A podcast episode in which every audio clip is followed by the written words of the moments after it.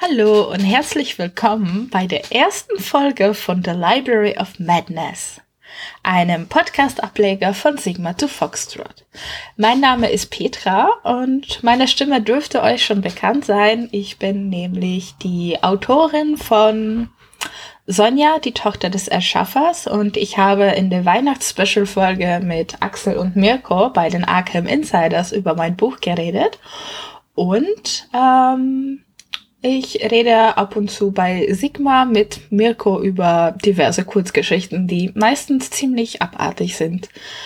Ähm, ich bin 27 Jahre alt, ich wohne an der Nordseeküste und ja, ich bin Buchautorin, Bücherwurm. Ich lese sehr, sehr, sehr gerne und ähm, mittlerweile versuche ich mich auch in anderen Genres, aber ja, so viel zu mir. Äh, bei The Library of Madness werde ich euch in unregelmäßigen Abständen ähm, Autoren und Autorinnen vorstellen. Meistens werden es Self-Publisher sein, weil ja ich diese Leute sehr gerne unterstütze und mit denen auch im Kontakt stehe. Ich werde euch die Autorin und äh, des, deren Bücher vorstellen. Wenn ich darf, werde ich euch auch einen kleinen Ausschnitt aus dem Buch vorlesen. Und es wird sich meistens um Krimi, Fantasy, äh, Thriller, Horror und so handeln. Also wir bleiben jetzt auf diese schönen, gruseligen, übernatürlichen und blutigen Schiene. Und ja, den Anfang macht G.S. Foster. G.S. Foster ist ein Pseudonym. Der Autor ist 30 Jahre alt und kommt aus Sachsen-Anhalt. Seit dem letzten Jahr ist er ein freiberuflicher Autor und Texter und veröffentlicht als Self-Publisher Romane im Bereich Horror und Thriller. Schon seit der Kindheit ist er ein begeisterter Leser und besonders in den letzten Jahren wuchs in ihm der Wunsch, endlich mal ein eigenes Buch zu schreiben und zu veröffentlichen. Sein absoluter Lieblingsautor ist und bleibt mit großem Abstand Stephen King. Wie er selbst sagt, grenzt es schon fast an ein Klischee, aber durch ihn hat er seine Leidenschaft für Horror und Thriller entdeckt. Daher zählt King auch zu seinen größten Vorbildern, durch dessen Romane er viel lernen durfte und sich auch bewusst das ein oder andere abgeschaut hat. Das habe ich übrigens auch gemacht. Stephen King ist ein großartiger Autor, obwohl zwischen mir und seinen Büchern eine Hassliebe mittlerweile entstanden ist, aber ja. Ich glaube, es geht sehr vielem so wie mir. Ähm, zum Schreiben ist G.S. Foster, wie viele andere Autoren auch, durch das Lesen gekommen. Erst waren es die bekannten Märchen, dann Kinderbücher, irgendwann kam er dann zu Abenteuer- und Krimiromanen und ist letztendlich bei Horror und Thriller hängen geblieben. Wenn man so viel liest, kommt man irgendwann an einen Punkt, an dem es einen in den Fingern juckt und man es selbst versuchen will. Da er den Mix aus übernatürlichen Horror und Thriller, den er schreibt, nicht auf dem Buchmarkt gefunden hat, war es ihm ein Bedürfnis, es selbst zu versuchen. Und bisher klappt es sehr gut. Seinem Debüt, Der Geist eines Psychopathen, folgte Der Dämon in den Dünen und Ende Februar erscheint bereits der dritte Teil der Penny Archer Reihe, der Die Bestie im Central Park heißen wird. Diese Reihe handelt von einer Ghostwriterin, die auf ihren Reisen rund um die Welt immer wieder in einen nervenaufreibenden Kampf gegen Geister, Dämonen und andere übernatürliche Mächte verwickelt wird. G.S. Forster plant dieses Jahr noch drei weitere Bücher der Reihe zu veröffentlichen und arbeitet auch an einem Einzelwerk, da ist er sich aber noch nicht sicher, wann es rauskommt. Ähm, den Rest des Interviews findet ihr in den Show Notes. Da findet ihr auch Links zu seiner Instagram-Seite und wie ihr zu seinen Büchern kommt. Und ja, jetzt werde ich euch eine, ein kurzes Kapitel aus Der Geist eines Psychopathen vorlesen. Und der Klappentext liest sich wie folgt. Die Geister der Vergangenheit sind erwacht und sie wollen blutige Rache. Die in Ungnade gefallene Enthüllungsjournalistin Penny Archer nimmt aus Verzweiflung und Geldnot einen ganz speziellen Job an. Sie soll als Ghostwriter die Memoiren des alternden Bestsellerautoren Walter Coogan schreiben. Als sie sich dafür auf den Weg nach Hawaii macht, wo der menschenscheue Autor in einem alten Strandhaus bereits an dem Buch arbeitet, ahnt sie nicht, welche Hölle sie hier bald durchleben muss. Coogan besitzt eine düstere Vergangenheit, in die nun auch Penny während ihrer Arbeit an dem Buch unfreiwillig mit hineingezogen wird. Während sie versucht, das tödliche Geheimnis des Autors zu lüften, ereignen sich im Strandhaus seltsame Dinge. Bildet sich Penny dies alles nur ein, oder sind die alten Geistergeschichten, die man sich über das Haus erzählt, am Ende doch wahr? Ich finde, der Klappentext ist schon vielversprechend. Und das Buch erfüllt natürlich die Erwartungen des Lesers. Beziehungsweise meine hat es erfüllt und ich werde bestimmt bald einen Rare Read starten, weil es lohnt sich. Und jetzt lese ich euch Kapitel 30 vor. Penny. Wie erwartet ließen mich Stanleys Aufzeichnungen kaum schlafen. Unruhig warf ich mich von einer Seite auf die andere, wurde von schaurigen Traumbildern verfolgt und war mehr wach, als dass ich schlief. Irgendwann, ein Blick auf meine Uhr verriet mir, dass es 4.17 Uhr war, hatte ich die Nase voll. Ich stand auf und ging ins Bad, um mir ein Schwall kaltes Wasser ins Gesicht zu schaufeln. Im Schein der grellen Lampe über dem Spiegelschrank erkannte ich meine Augenringe und mein blasses Gesicht, das um fünf Jahre gealtert zu sein schien. Ach, reiß dich zusammen, Penny, sagte ich mir. Leichter gesagt als getan. Wieso hat sich Stanley in der Nacht umgebracht? schoss mir die Frage durch den Kopf. Immerhin schien es ihm gelungen zu sein, aus dem Haus zu fliehen.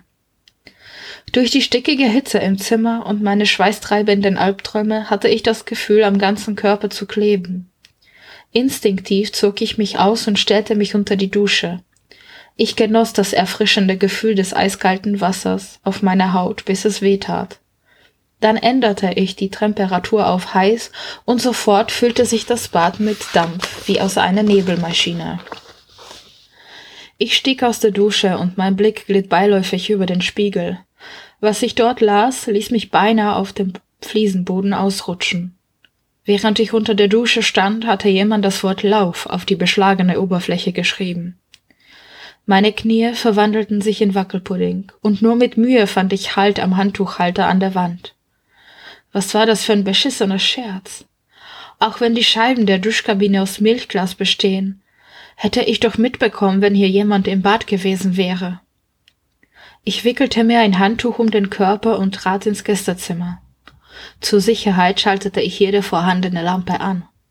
Das Zimmer war leer. Alles sah noch so aus, wie ich es vor ein paar Minuten verlassen hatte. Die Tür des Gästezimmers hatte ich nicht verschlossen. Ich öffnete sie einen Spalt breit und später hinaus auf den dunklen Flur. Hinter der Tür mir gegenüber hörte ich Kugens gedämpftes gleichmäßiges Schnarchen. Er schlief tief und fest. Aber wer hat dann? Ein lautes Scheppern ließ mich abrupt zusammenfahren. Es kam von unten und klang, als würde jemand die Töpfe in der Küche umräumen. Schranktüren schlugen auf und zu und Geschirr klärte. Wenn Kugen aber hier oben schläft, wer ist dann da unten? fragte ich mich und huschte im selben Moment zurück ins Gästezimmer. Leise schloss ich die Tür hinter mir und lehnte mich dagegen. Ich sah der Wahrheit ins Auge. Jemand war hier im Strandhaus, und mit hoher Wahrscheinlichkeit handelte es sich dabei um die Person, die auch Stanley Nacht für Nacht gehört hatte und die bei mir im Bad gewesen war. Dieser letzte Fakt war es, der am stärksten an mein Nervenkostüm nagte. An Schlaf war jetzt nicht mehr zu denken. Schnell zog ich mir ein Shirt und eine Hose über und nahm all meinen Mut zusammen, um wieder raus auf den Flur zu treten. Ich schlich zu Kugens Tür und klopfte. Walter? Ich klopfte stärker, gab dabei aber Acht, nicht zu laut zu sein. Walter, wachen Sie auf!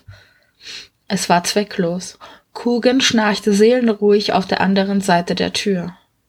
Ich drückte die Klinke nach unten, doch die Tür bewegte sich keinen Millimeter. Er hatte sie verschlossen. Scheiße, fluchte ich innerlich und fuhr mir mit der Hand durch das noch nasse Haar. Erst jetzt bemerkte ich die gespenstische Stille im Haus. Die Geräusche aus der Küche waren ebenso schnell verstummt, wie sie aufgetaucht waren. War der Lärm überhaupt real gewesen oder hatte ich ihn mir nur eingebildet, weil ich völlig übermüdet war? Jetzt fing ich schon an, an mir zu zweifeln. Die Enthüllungsjournalistin in mir kam zum Vorschein. Meine Neugier gewann zumindest für einen Moment die Überhand über meine Angst, und mir juckte es in den Fingern nachzusehen, was sich da unten abspielte. Barfuß schlich ich durch den Flur in Richtung Treppe. Stufe für Stufe stieg ich vorsichtig hinab und hielt mich dabei so nah wie möglich an der Wand, damit die Treppe nicht verräterisch knarrte. Immer wieder blieb ich kurz stehen und horchte, ob sich jemand oder etwas unten in der Küche regte. Zur Sicherheit ließ ich das Licht aus und tappte im Dunkeln vom Fuß der Treppe in Richtung Küche. Die Tür stand offen. Je näher ich kam, desto schneller schlug mein Herz. War das alles vielleicht doch keine so gute Idee? Ich spähte vorsichtig um die Ecke in die Küche. Bis auf die digitale Zeitanzeige am Herd herrschte auch hier absolute Dunkelheit. 4.43 Uhr. Mein Puls war gerade dabei, wieder verhältnismäßig normale Dimensionen anzunehmen, als ich sah, dass eine der Platten des großen Herdes wie von alleine aufglühte. Das rote Leuchten in der Dunkelheit wurde stärker und stärker. Jetzt reicht's, dachte ich und ließ meine Hand über den Türrahmen in Richtung des Lichtschalters an der Wand gleiten. Meine Fingerspitzen berührten die Plastikabdeckung des Schalters und ich betätigte ihn. Sofort warfen die zwei Leuchtröhren an der Decke ihr gespenstisch weißes Licht auf die völlig verwüstete Küche. Ich traute meinen Augen kaum. Hier herrschte das blanke Chaos. Alle Schränke und Schubläden standen offen und ihr Inhalt, das Geschirr, die Töpfe und Pfannen lagen überall wild verstreut auf dem Boden herum. Was zum Teufel? Die Gefahr, ein Einbrecher befände sich im Haus, hatte ich bisher verdrängt. Jetzt war sie wieder da. Und mit ihr mein Überlebensinstinkt. Ich stieg über einige zerbrochenen Teller und Pfannen und zog aus dem Messerblock das größte Küchenmesser heraus. Mit fester Hand umschloss ich den Griff. Als mein Blick jedoch über die Durchreiche ins Wohnzimmer fiel, ließ ich das Messer vor Schreck sofort wieder fallen. Direkt hinter der großen Fensterfront auf der Veranda stand eine Gestalt und starrte mich an. Obwohl es draußen ebenfalls stockdunkel war, schien die Gestalt ein blasses Licht auszustrahlen. Sie war schmal und zierlich. Ihr Oberkörper war von einem weißen, fast durchsichtig schimmernden Tuch verhüllt, das wie ein Schleier wirkte. Der Anblick erinnerte mich an alte Zeichentrickfilme, in denen sich Kinder ein Bettlaken mit zwei Löchern überzogen, um andere Leute zu erschrecken. Nur sah ich keine solchen Löcher. Stattdessen erstrahlten zwei weiße Kreise hinter dem Schleier und schienen die Augen dieser Gestalt zu bilden. Völlig regungslos stand sie da und fixierte mich, und ich starrte wie gebannt zurück. Nachdem ich den ersten Schock überwunden hatte, wurde mir klar, dass es sich hierbei nur um einen billigen Scherz handeln konnte. Meine Angst wich der Wut, und ich rief zu der Gestalt Wer sind Sie? Was wollen Sie? Sie antwortete nicht. Ich lasse mich hier nicht verarschen, sagte ich und bückte mich, um das Messer aufzuheben. Doch als ich meinen Blick wieder auf die Veranda richtete, war die Gestalt verschwunden. Ich verließ die Küche, sprintete durch das Wohnzimmer und riss die Schiebetür auf. Bis auf die zwei Liegestühle war die Veranda leer und verlassen. Das gibt es doch nicht, murmelte ich und schaute mich um. Da entdeckte ich sie wieder. Die Gestalt war noch da, nur stand sie jetzt etwa zwanzig Meter vom Haus entfernt unten am Strand. Und wieder starrte sie zu mir hinauf. Finden Sie das etwa witzig? Wenn ich die Polizei gerufen habe, werden wir ja sehen, wer zuletzt lacht. Ich sah von der Veranda aus hoch zu Kugens Schlafzimmerfenster. Dahinter brannte kein Licht. Er war von dem Lärm und meinen Rufen leider nicht aufgewacht. Also musste ich die Sache allein klären. Wer auch immer sich diesen Scherz mit mir erlaubte, würde gleich sein blaues Wunder erleben. Ich stieg die Treppe von der Veranda zum Strand hinunter, sprang von der letzten Stufe und stapfte wütend durch den Sand zu der Stelle, wo die Gestalt bis vor wenigen Sekunden gestanden hatte. Jetzt war sie erneut verschwunden. Weit und breit war sie nicht mehr zu sehen.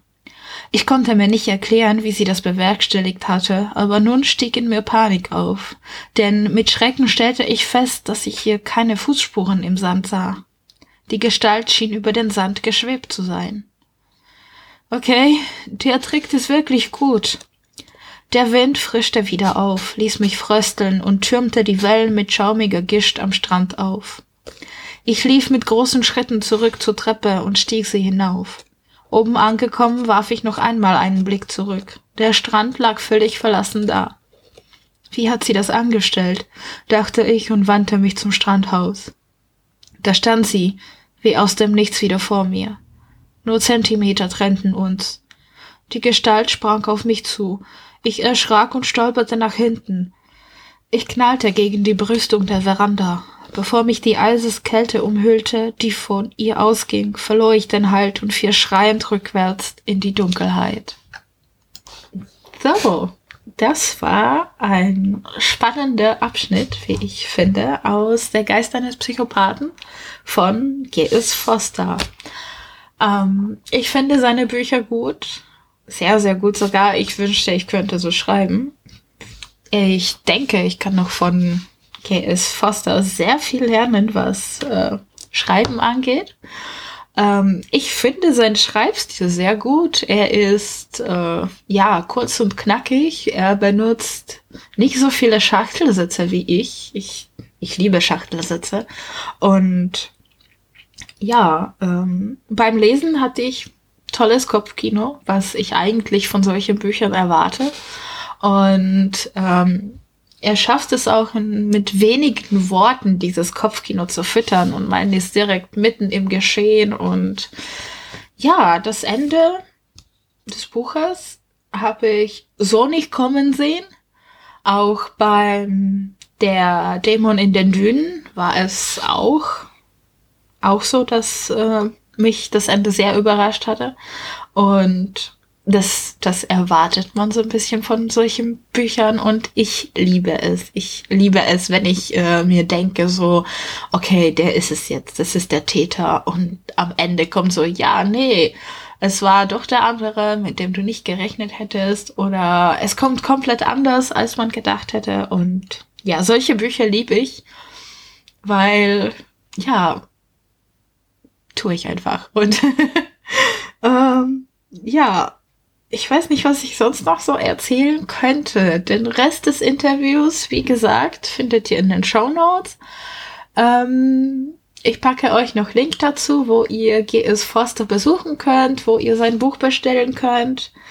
Ich würde mich freuen, wenn ihr mir Kommentare da lasst, weil erstens ist es meine erste alleinige Folge und ich hatte wirklich, wirklich Probleme alleine hier mit mir selbst zu sprechen. Es ist grauenvoll, aber mittlerweile ist es okay. ähm, ja, es ist immer noch was anderes, äh, wenn ich mich mit Mirko unterhalte, habe ich einen Gegenspieler und jetzt, äh, ja, mal gucken. Vielleicht bekomme ich irgendwann einen Autoren dazu, dass er sich mit mir unterhaltet. So, damit ich eure Zeit nicht überstrapaziere und weil ich wahrscheinlich noch sehr, sehr lange über seine Bücher reden könnte, würde ich mich jetzt von euch verabschieden. Und wie gesagt, ich freue mich auf euer Feedback. Folgt auch gerne mir bei Instagram. Hört euch die alten Folgen von Sigma to Foxtrot. Und ähm, ja, ich wünsche euch noch einen schönen Tag, schönen Abend, wann auch immer ihr diese Folge hört. Und wir hören uns bei Folge 2, die auch irgendwann erscheint. Das weiß ich noch nicht wann, aber wir arbeiten auf Hochtouren daran. Ja, ähm, danke, dass ihr zugehört habt bei der ersten Folge von The Library of Madness und viel Spaß noch.